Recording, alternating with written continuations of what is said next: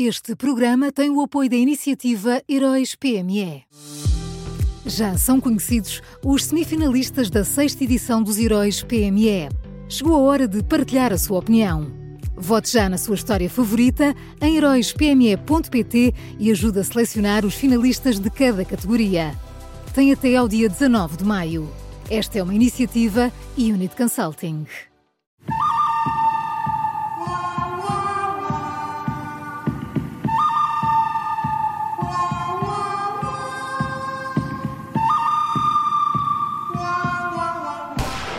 São as escolhas diárias do Miguel Pinheiro. Bom dia, Miguel. Aqui estou, aqui estou. aqui estou. Aqui estou. Muito bem. Miguel, quem é o teu bom desta quarta-feira?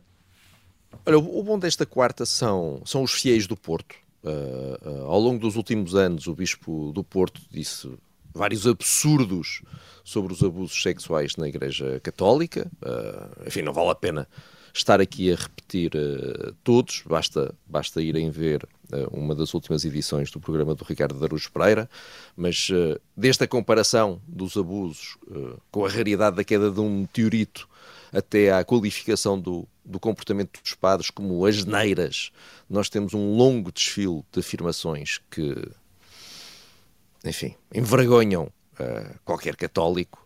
Uh, e ontem, finalmente, numa, numa carta que tornou pública, Dom Manuel Linda veio pedir desculpa a todos e, e, e perdão às vítimas, uh, mas há, há, duas passagens uh, que me chamaram a atenção e que acho que são muito importantes na carta.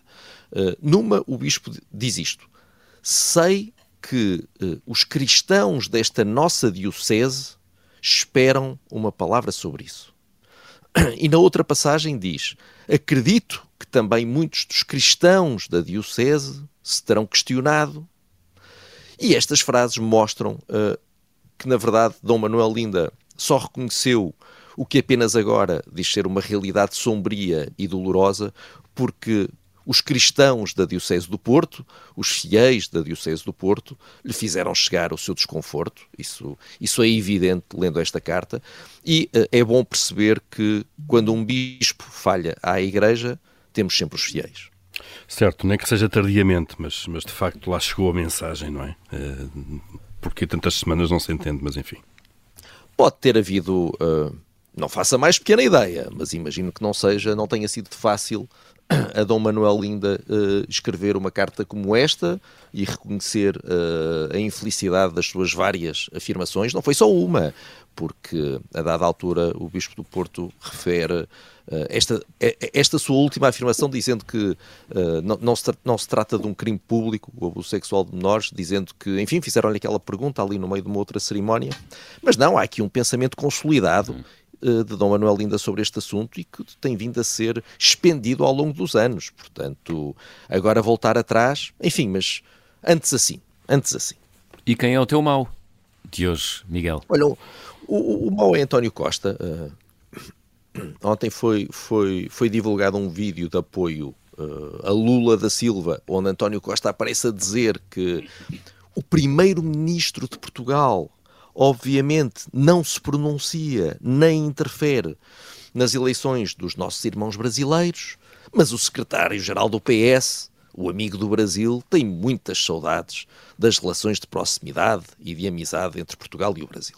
Uh, e o problema é que o primeiro-ministro de Portugal e o secretário-geral do PS uh, ah, são a mesmíssima pessoa. Uh, só António Costa é que acha que muda de personalidade quando põe ou tira a gravata verde, como argumentou na última campanha eleitoral em Portugal. E uh, se Jair Bolsonaro ganhar as presidenciais de domingo, António Costa não pode depois vir dizer que não tem nada a ver com um eventual esfriamento das relações entre o Brasil e Portugal. Uh, a verdade é que o nosso Primeiro-Ministro preferiu a solidariedade partidária à prudência institucional. E ele até conhece essa prudência, que eu ainda me recordo ele dizer que os ministros até à mesa de café não deixam de o ser, não é? É, é, é verdade. Imagina o que seria uh, Bolsonaro, durante uma campanha, vir uh, mostrar preferências por um, por, uma, por um partido, quer dizer... Eu sei que os, nós gostamos muito de fazer estas coisas, mas ainda por cima isto não vai dar um único voto a Lula da Silva, só aqui entre nós, ninguém nos ouve. uh, isto vai valer zero, não é, não é propriamente isto vai ser decisivo e que vai levar Lula uh, a, a, ganhar. Portanto, Achas que não? Não, não, não mexe com as sondagens? Oh, meu Deus. Eu, suspeito, Paulo, mas quem sou eu? Eu claro. sei lá. A política brasileira se calhar estava ansiosa à espera de António Costa. É possível. O Paulo está à espera que os eleitores brasileiros vão dar um. Como é que se diz, Paulo? Vão dar um Google. Vão dar um Google lá em um casa. Google lá é, em casa. Isso, Olha, fica, fica a faltar o vilão. Quem é, Miguel? Olha, o vilão é o CEF. Eh, durante semanas, os imigrantes que precisam de obter ou renovar autorizações de residência só podiam tentar resolver a sua situação por telefone por telefone. O Estado português que se orgulha tanto da transição digital, afinal é por telefone. Uh, e por causa disso havia pessoas a fazerem milhares de tentativas para conseguirem uh, ser atendidos por alguém e, e, sem sucesso. Eram horas e horas e horas e horas e horas a tentar uh, fazer uma chamada. Agora, na segunda-feira, uh, foi disponibilizada a hipótese de renovação automática uh, de autorizações de residência, mas só de renovação, através do site, e surgiram logo, imediatamente, queixas de que este, este, uh, este site para renovar os documentos demorava a carregar, porque era preciso fazer coisas lá com aquilo, e que em alguns momentos ficava, ficava indisponível, portanto, a transição digital muito difícil. A verdade é que nós temos agora dezenas de milhares de pessoas com a sua vida suspensa por causa de mais esta absoluta incompetência do CEF.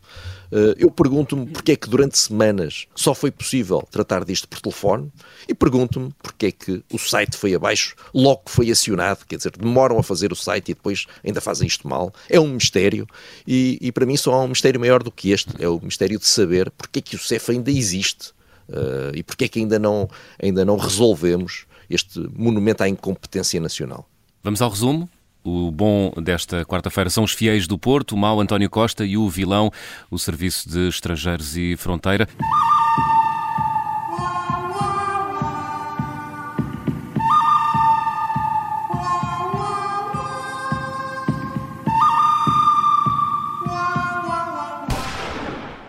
Este programa tem o apoio da iniciativa Heróis PME.